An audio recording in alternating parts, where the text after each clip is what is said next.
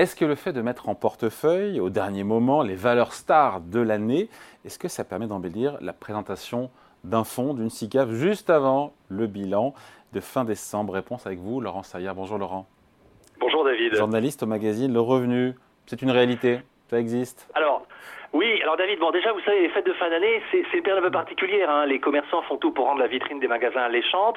Euh, c'est ce qu'on appelle en anglais le, window dressing. Hein. C'est la technique commerciale de base, c'est incontournable. C'est un petit effort pour pour faire des belles vitrines de Noël, pour pour mettre les produits en valeur. Alors c'est une notion qui est aussi appliquée au domaine de la finance.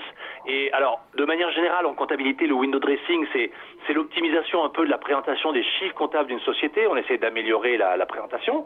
Euh, mais dans la gestion d'actifs, le window dressing euh, qu'on va traduire euh, par, allez, on va dire habillage de portefeuille, eh bien, c'est cette pratique supposée par laquelle les gérants de fonds ajusteraient euh, la composition de leur portefeuille en fin d'année afin de donner une image plus favorable de leur gestion pour l'exercice écoulé. Alors, c'est une manière de montrer, lorsqu'on va faire le, bilan de fin d'année au 31 décembre, que certaines valeurs qui se sont illustrées par les, leurs gains en bourse dans l'année ont bien été dans les principales positions du portefeuille.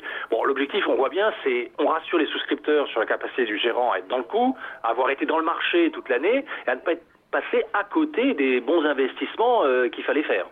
Bon, les motivations, on les comprend derrière cette pratique oui, alors elles sont multiples. Hein. Donc, comme je disais, bon, on peut comme ça momentanément influencer la perception des performances du fonds. On peut embellir son image.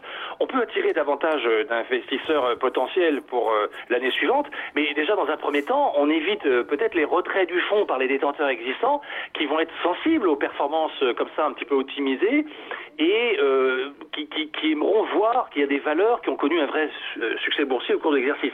Alors, concrètement, ça se passe comment? Bah, Ça veut dire que courant décembre, les gestionnaires vont pouvoir vendre des positions par exemple peu performantes, ils vont racheter des titres qui ont bien performé dans l'année, euh, ce qui déjà va améliorer les indicateurs de rendement du portefeuille. Alors là, euh, tactiquement, c'est vrai que comme ils vont acheter, euh, c'est le cas par exemple cette année, le plus haut c'est décembre, donc ils vont acheter les titres au plus haut de l'année, ils n'ont pas forcément intérêt à les garder longtemps. Alors là, il y a deux cas de figure, soit ils les revendent début janvier pour pas subir des baisses de cours éventuelles s'il y a des prises de bénéfices ensuite, soit effectivement ils les gardent en jugeant que ça peut être finalement devenir une conviction de long terme. Bon, si vous prenez par exemple l'exemple de portefeuille d'actions internationales, on a vu comme ça apparaître tardivement dans les portefeuilles euh, certains des euh, ce qu'on appelle les sept magnifiques de Wall Street, hein, les, les Alphabet, Google, Apple, Amazon, euh, Meta, Facebook, Microsoft, Nvidia et Tesla, et notamment notamment Nvidia qui a été bon la révélation boursière de l'année. Alors à l'inverse, à l'inverse, c'est aussi une manière. Enfin, les gestionnaires, ils peuvent aussi réduire leur exposition euh, en partie ou en totalité à des actifs qui sont euh, jugés risqués. Alors déjà pour minimiser les pertes hein, potentielles ou pas faire apparaître des canards boiteux. par exemple, on va éviter de montrer du hors PA euh, dans le bilan de fin d'année du, du fonds. c'est une manière d'éviter de s'exposer à des valeurs délaissées ou massacrées. D'autant qu'en fait, en fin d'année, il y a un effet mécanique parce que justement, la plupart des gérants, ils, ils vont essayer de pas avoir en position visible les canards boiteux de l'année et donc, du coup, il y a un effet d'entraînement dans le marché, donc il vaut mieux pas euh, y rester exposé. Donc, euh, quand je vous écoute, je vous dis que c'est une forme de, c'est une sorte de, relifting en, dernière minute, en, en mode last minute, c'est ça, non? C'est ça, c'est cet habillage de portefeuille. Hein, c'est une manière déjà d'embellir l'image. Alors, sur un plan peu technique, sans rentrer dans le détail, mais quand vous faites euh, des modifications comme ça en décembre, vous optimisez ce qu'on appelle les métriques de performance. C'est-à-dire que tous ces indicateurs qui vont évaluer le rendement, le rendement ajusté au risque à, fin décembre pour l'ensemble de l'année, hein, ratio de Sharpe, ratio d'information, vous pouvez comme ça un petit peu les améliorer. Et puis, vous profitez d'une période qui est les fêtes et la, trêve des confiseurs, pendant laquelle, en fait, euh, c'est vrai que, alors, sauf exception, puis il y en a toujours, hein, des exceptions individuelles, mais dans cette période entre Noël et jour de l'an, c'est vrai que c'est plus calme. Il y a moins de, de gros décalage. Donc, si vous avez acheté la valeur, a priori, vous pouvez la garder pendant cette période et jusqu'au 31 décembre. Et puis, vous voyez après ce que vous faites euh, début janvier. Bon, parfois, ça peut aussi un petit peu euh, euh, faire évoluer le, enfin, recentrer un peu le style du fond. Vous avez des fonds un peu neutres. Si, si, l'année a été plutôt croissance, cette manière de dire que vous êtes plutôt croissance. Et puis, si elle est plutôt value, comme on dit, bah, vous, vous, vous, ce qui n'est pas le cas cette année, mais vous vous remettez un peu plus en valeur des côtés. Vous êtes resté un petit peu dans la, tendance dominante, on va dire. Voilà. Bon, j'imagine c'est ceux qui nous écoutent et je me joins à eux en me disant hum, hum, est-ce que c'est très moral tout ça? Il y a une question quand même euh, d'éthique qui se pose, je pense, hein, Laurent. Parce que qu'en fait, bon, au départ, on se dit, bah, finalement, cet habillage de portefeuille, ça a l'air plutôt astucieux, euh, mais en fait, ça, effectivement, ça pose quand même des questions dans parce que bon, c'est une pratique qui déjà peut induire l'investisseur en erreur. Parce que quand vous mettez des performances optimisées sur le bilan de fin d'année, dans lequel en plus vous avez commenté bah, tout ce que vous avez fait dans l'année euh, écoulée, ça ne reflète pas nécessairement la qualité intrinsèque du gestionnaire du fonds. Bon, en plus, c'est une sorte de focalisation sur le court terme, sur ce qui se passe en fin d'année. Euh, ça peut compromettre la vision long terme ou en tout cas la stabilité du portefeuille. En tout cas, pour l'épargnant, enfin, normalement, c'est ce qu'on lui recommande. Ce qui devrait primer, c'est la stratégie à long terme. Hein. Si on rentre dans un fonds, une SICAV, c'est quand même pour rester un certain temps. Bon, euh, alors, il y a des études universitaires qui ont été faites surtout en Amérique du Nord, et effectivement, c'est intéressant parce qu'elles montrent que ce window dressing, bah, c'est une réalité dans la gestion d'actifs, mais que même si euh, on est obligé de reconnaître que ça doit être courant, en fait, toutes ces études, euh, en fait, elles n'arrivent pas à vérifier l'existence. C'est-à-dire qu'elles donnent toutes des résultats mitigés et assez peu convaincants quand il s'agit de prouver. Voilà. C'est-à-dire qu'en fait, pour prouver, il faudrait avoir l'inventaire de la totalité du portefeuille quelques semaines avant la fin de l'année et suivre son évolution au jour le jour dans les, en décembre. Et ça, c'est une information qui n'est pas révélée au public, euh, sur lequel le conservateur des titres a un devoir de confidentialité dans le cas général. Donc, c'est pas non plus euh, pour euh, des équipes académiques forcément facile d'avoir accès à l'inventaire total du portefeuille. Donc, c'est pas non plus prouvable. Donc, quand on regarde sur, sur la partie visible, bon, les gérants les plus transparents, en général, ils communiquent sur les dix premières lignes du fonds, hein, de ce qu'on appelle dans le reporting mensuel. là, c'est un outil de communication essentiel. Déjà, ça permet à l'épargnant d'avoir une photographie à chaque fin de mois et donc aussi à fin décembre euh, du haut du portefeuille. Bon, en général, un gérant qui communique bien, il va aussi indiquer les mouvements principaux du mois à l'achat et à la vente voilà, alors déjà, ça donne ça au moins des indications. C'est là souvent que nous, nous voyons effectivement des choses euh, un peu étranges et on voit arriver des valeurs à succès de l'année qui n'étaient pas du tout prévues et dont on n'avait jamais parlé avant. Mais euh, vous avez aussi des gérants, à contrario, qui, eux, revendiquent de ne pas faire euh, d'habillage de portefeuille.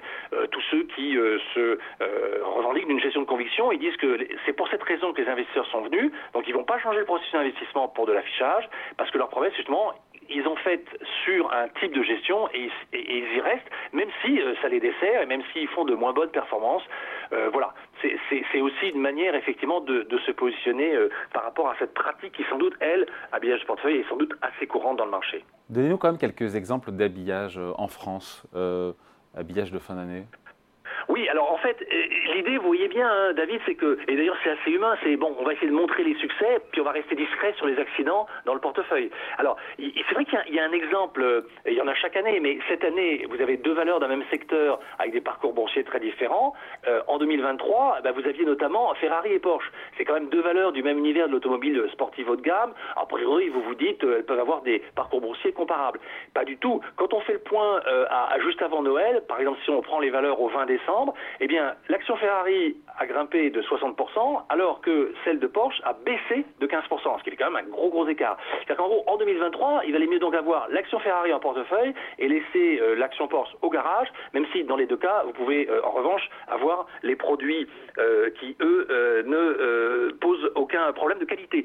Mais enfin, en tout cas, sur le plan boursier, alors c'est vrai que ça s'est surtout fait en deuxième partie de l'année, eh on voit bien d'ailleurs que dans les fonds qui ont des valeurs haut de gamme, etc., vous voyez Ferrari, mais on voit Porsche. Porsche n'est pas présent dans la vitrine. Euh, alors vous avez aussi un autre exemple euh, voilà, très connu cette année. On sait que l'indice américain S&P 500, 80% de la performance de cet indice est faite par 10 actions sur les 500. Et dans les 10 actions, vous avez les fameuses, les, 7 magnifiques euh, dont on parlait euh, euh, tout à l'heure, qui font l'essentiel. Donc ça aussi, quand on voit certaines de ces valeurs, bah, c'est une manière de rassurer l'investisseur. Mais vous avez aussi des exemples. Bah, prenons par exemple le cas français. Si, vous avez un fonds dans lequel vous faites apparaître Stellantis, qui a gagné 60% en 2023, euh, arrêté à, on va dire, un peu avant Noël, ou Saint-Gobain qui était à plus 45, bah forcément, ça va plutôt euh, plaire aux détenteurs de parts du fonds, euh, qui va jamais aller reprocher à un gérant de fonds de faire une bonne performance plutôt en ligne euh, avec le marché.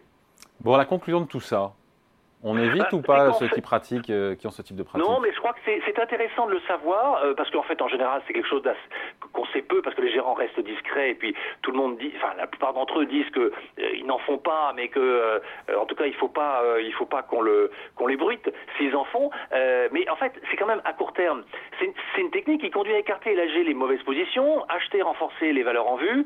Alors, ce qui est gênant, c'est que c'est un peu trompeur sur l'activité d'ensemble. À court terme, ça ne nuit pas à l'intérêt de l'épargnant. Et d'ailleurs, euh, son intérêt converge avec celui du gérant de fonds, c'est d'avoir en fin d'année un bilan euh, qui est plutôt euh, positif ou arrangeant. Simplement, voilà, il faut le savoir et c'est un peu trompeur. Voilà, et on ne se trompe pas en vous écoutant et en lisant le revenu, le revenu hebdo, joyeux anniversaire, 30 ans, donc spécial 30 ans en kiosque pendant 3 semaines. Qu'est-ce qu'on peut y et dire oui. Et oui, David, c'est presque mon âge. Alors, effectivement, 30 ans, c'est euh, euh, effectivement l'anniversaire euh, donc du de l'hebdomadaire, hein, du, du, revenu, le, mensuel étant un peu plus ancien, avec une, euh, une interview exclusive de, de Bruno Le Maire, euh, notre ministre de l'économie, qui, qui, nous indique ses priorités euh, pour 2024. Et puis on revient en fait sur les, bah, les valeurs un petit peu emblématiques de l'année, notamment Stellantis, je vous en parlais, meilleure performance du, du, CAC 40. Et puis Vivendi aussi avec un changement de stratégie financière un peu phénoménal, qui en tout cas a l'air de bien soutenir le cours en bourse. Mmh. La scission de Vivendi. Voilà. Après 150 euh, ans ou plus d'histoire. Merci. Explication signée Laurent Saillard, journaliste au magazine Le Revenu. Merci Laurent, salut. Merci David.